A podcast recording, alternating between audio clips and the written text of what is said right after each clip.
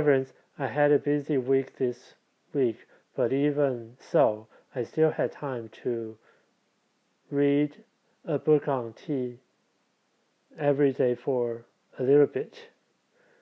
This book, I bought it many years ago, but I didn't have time to read it until recently, and it's a book on the science side of tea. And what is interesting here is that, of course, those who grow tea and make tea, and probably also the ones who sell tea, know this. The so called morning tea, noon tea, afternoon tea, and evening tea. According to the climate, weather, and the time of the day, there are different teas to drink. But the funny thing here is that um, even though Taiwan produces tea and is quite famous for many teas, but the population of Taiwanese who have tea drinking habit is very small and I don't know whether it's increasing or decreasing, very ambiguous. Well, I read about a paper discussing this before, saying that probably because of its price.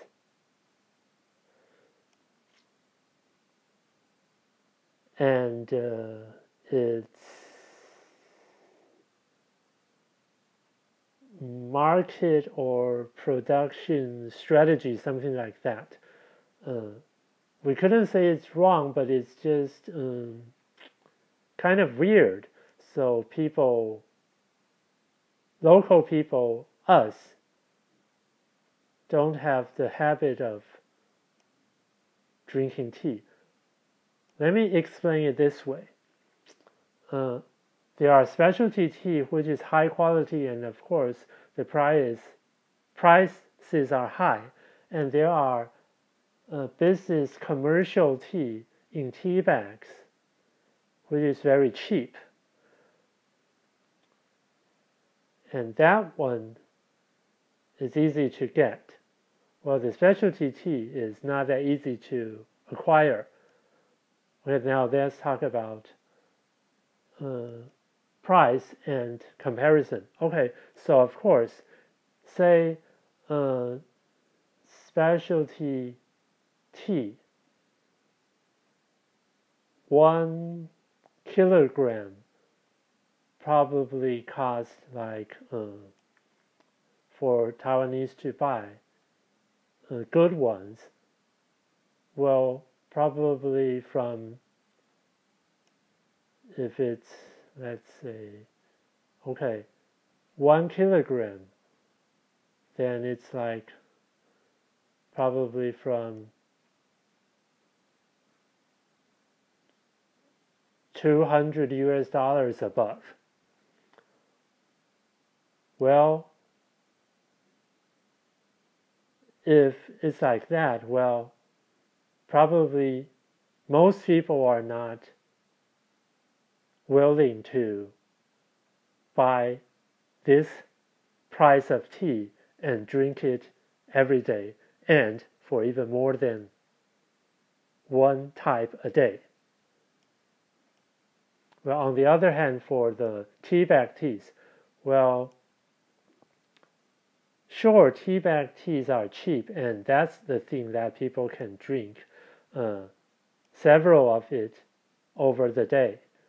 Well, but the problem is that uh, for Taiwanese tea are probably not that competitive with uh, foreign teas. Well, like Lipton, well, just say Lipton, that's enough. A big brand with blended tea and all those uh, flavors mixed. And so maybe people, not maybe, in fact, people would rather buy Lipton or other than buying the tea bags of our local tea. And uh, the other problem would be the market competition between all kinds of beverages. For people may may either well just buy coffee or any other kind of drinks. They just don't want to buy Taiwanese tea tea bag to drink. So this is the difficulties and challenges we are facing. And of course, the other problem would be the uh, quantity control, the supply side of it. Well, for the, just say Lipton again, it has enough quantity and it has good control of its quality and it's cheap. So they said that uh, Europeans, not just the British, they have tea drinking habits because it's so easy to get and it's cheap, and so they can drink it like many times a day. And anyway, so by reading this message again, I'd be working on thinking of how to uh, change this kind of condition and help my grower maker partners to uh, grow their business and hoping soon we can become prosperous and more and more people in not just not just abroad but also in Taiwan could enjoy drinking our uh, straight Taiwanese tea.